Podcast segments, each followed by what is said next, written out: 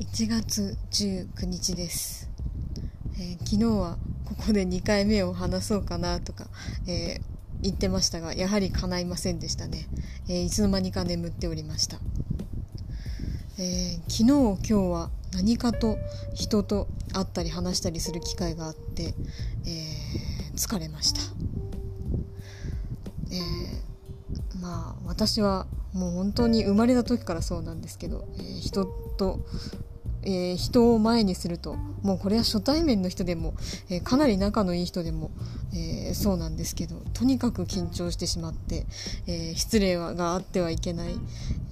と思って、え平常心を失ってですね、え適切な気配りをするどころか、え結果として無礼な働きをしてしまうということを繰り返していて、え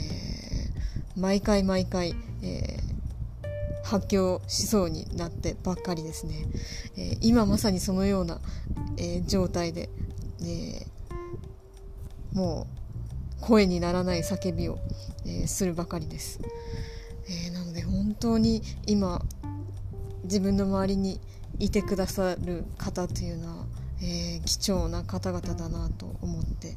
えー、改めて、えー、大切にしなきゃいけないなと、え思うばかりです。そして、えー、本当他の人って、えー、こんなに人との関わり